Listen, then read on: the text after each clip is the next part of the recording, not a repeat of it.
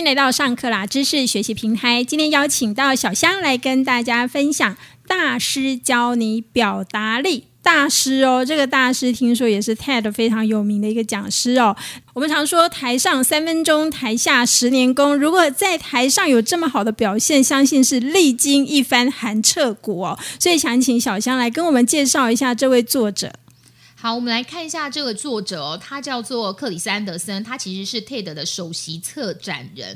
那现在来说呢，其实很多人都看过。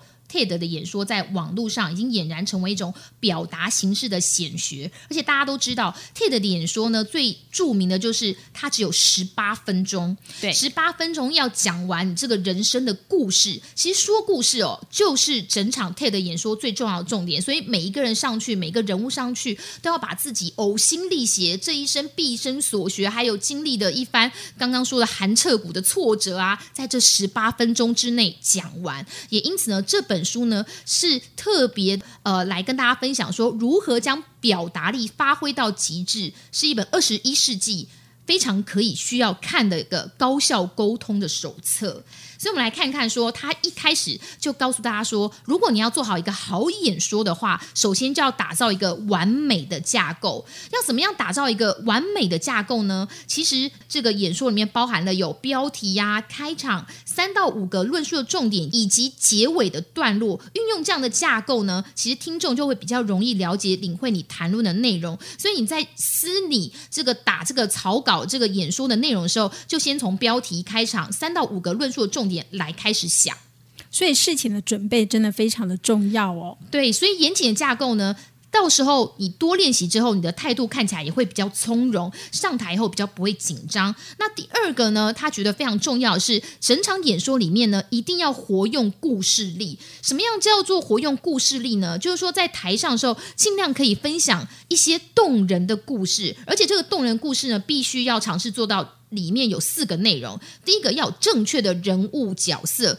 都不要用虚拟的，因为其实有正确的人物角色，比如说你用自己的故事，或是你朋友的故事，或是你眼见为凭的故事，其实会比较能够打动台下观众的心。第二个是营造紧张感，也许在这个故事的铺陈里面有一些起承转合，可能里面会有一些。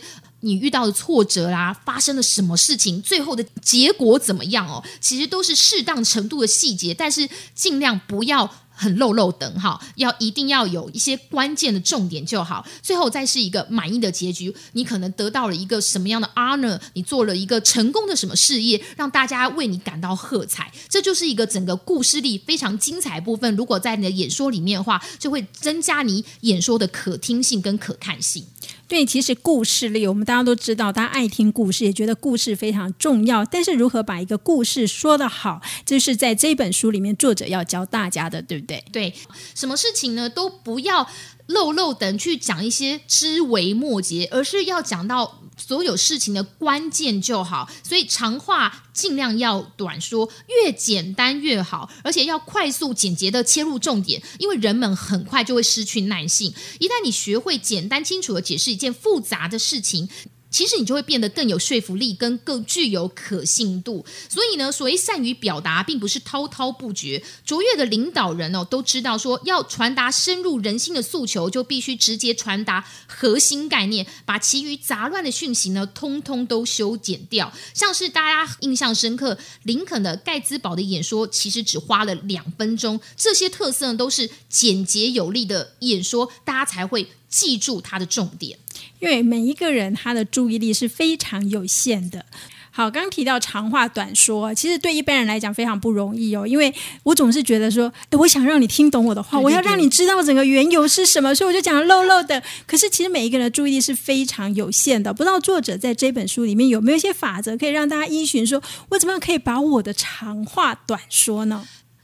一场杰出的演说，这个作者就有分享到说，其实呢，有些心法大家可以看看，可不可以遵循一下。譬如说，有三三三法则，其实对听众来说，三是个魔术的数字哦。超过这个数字呢，其实大家就会搞不清楚你到底要跟他们讲的是什么。所以告诉听众，他们要注意三件事情，他们就会全神贯注。像是我刚刚就讲到说，哦，整本书里面有三个重点，对不对？所以呢，现在呢，再提供给大家，如果你在讲演说的时候，经常就是说三三三什么是三三三呢？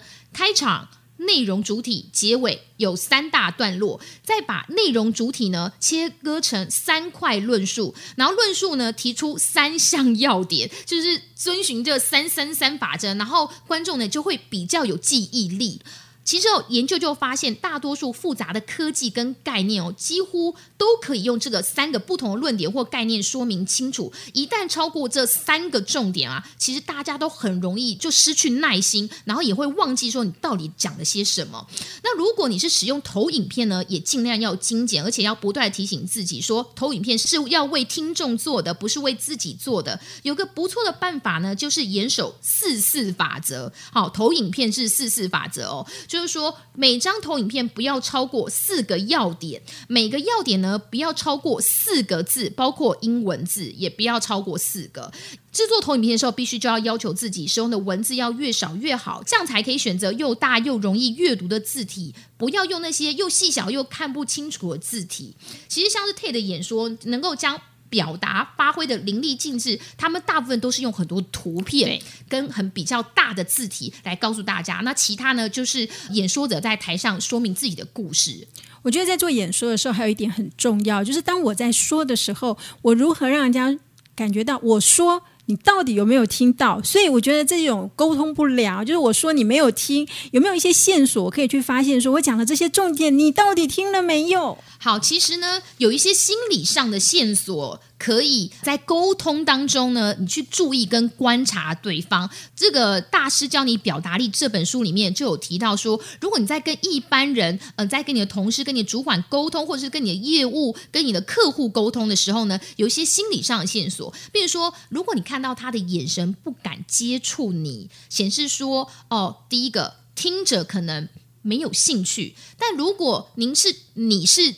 听的那个听众，如果你发现说话者不敢接触你的眼神，就代表他讲话有所隐瞒。那如果对方的头部倾向一边呢，意味着是对方有仔细的。倾听哦，想要掌握你所有说话的每项讯息。如果身体是倾向你的，也是代表说对方喜欢你说的内容，而且同意你的说法。如果手背手背两手手背是张开呢，就表示接受；两手手背是交叉，表示就是负面反应，还在怀疑你说的是真是假哈。那如果双手双手摊开呢，表示同意；如果翻扭双手呢，表示有一点忧虑。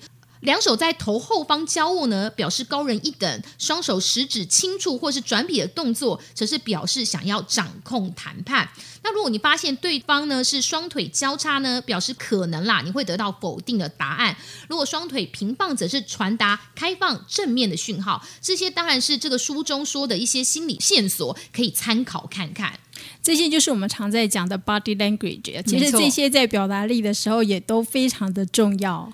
最后呢，其实这个大师教你表达力当中呢，也特别提醒，如果你在演说的第一分钟跟最后一分钟呢，其实可以有一些开场跟结尾的好方法，包括第一开场，你可以用戏剧效果开场，比如说你可以引用令人瞠目结舌的统计数字，比如说你知道我们现在一天台湾要使用几个保特瓶吗？如果你说两万。